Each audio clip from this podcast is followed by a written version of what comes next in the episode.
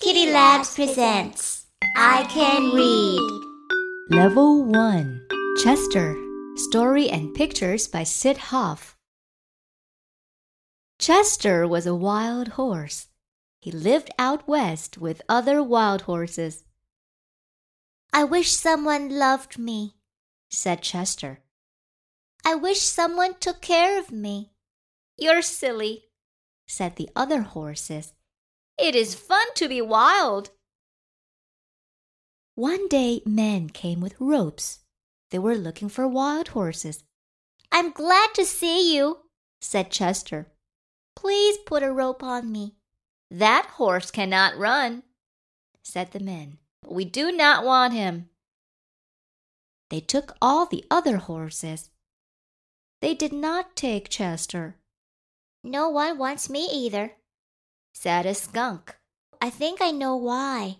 said Chester. He left in a hurry. Chester ran and ran. He came to a farm, Maybe someone here wants me. he said, You can't give milk, said a cow, You can't lay eggs. said a hen, and I pull the wagon around here. said a white horse, Goodbye. said Chester. He walked down the road. A car came by, This car has 250 horsepower, said the man in the car, I have one horsepower. said Chester. The car stopped at a gas station. Chester stopped too. I'll have 10 gallons of gas, said the man, I'll have ten gallons of water. said Chester. Chester saw a sign, I am hungry. he said. Oh dear, I did not see the first letter. I cannot eat coats. Said Chester. Chester saw a fruit store. I'll have a pound of apples, said a lady, I'll have a pound too. said Chester, Can you pay for them? said the man, No, said Chester, Then come back when you can pay. said the man, all right. said Chester. Your apples are good. Chester looked in a house. A lady was having tea. How much sugar do you want? She said. As much as I can have. said Chester. Chester went by a toy store, I wish I had a rocking horse.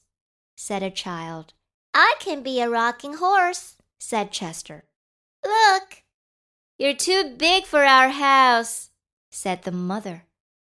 Chester saw a statue of a horse, maybe I can be a statue. he said. He stood very still. All the people thought he was a statue. All the birds thought he was a statue. Chester saw a lady with a feather in her hat, I will sneeze if that feather touches my nose. said Chester. The feather touched his nose, Achoo! Statues don't sneeze. said the birds and the people, Horses do. said Chester. He walked away. Chester walked by a firehouse, Long ago, horses pulled the fire engines. said a man. The bells rang. There was a fire someplace. Down the poles came the firemen. They could not start the engine, What will we do? said the firemen, I will get you there in time. said Chester. Down the street they went. Clang, clang, clang. said Chester. He got them there in time, Thank you. said the fireman. The engine is running again. We do not need you now. Chester walked and walked. He saw a merry-go-round, I think they need me here. he said. The children ran to the horses. One little boy got on Chester. Around and around they went. The children loved the ride. So did Chester. The ride ended. The children got off the horses, My horse was real. said the little boy, He was not real. said the children, Merry-go-round horses are never real. A real horse runs when you say giddy up. said one child, Let's say it. said another child. They all said it together.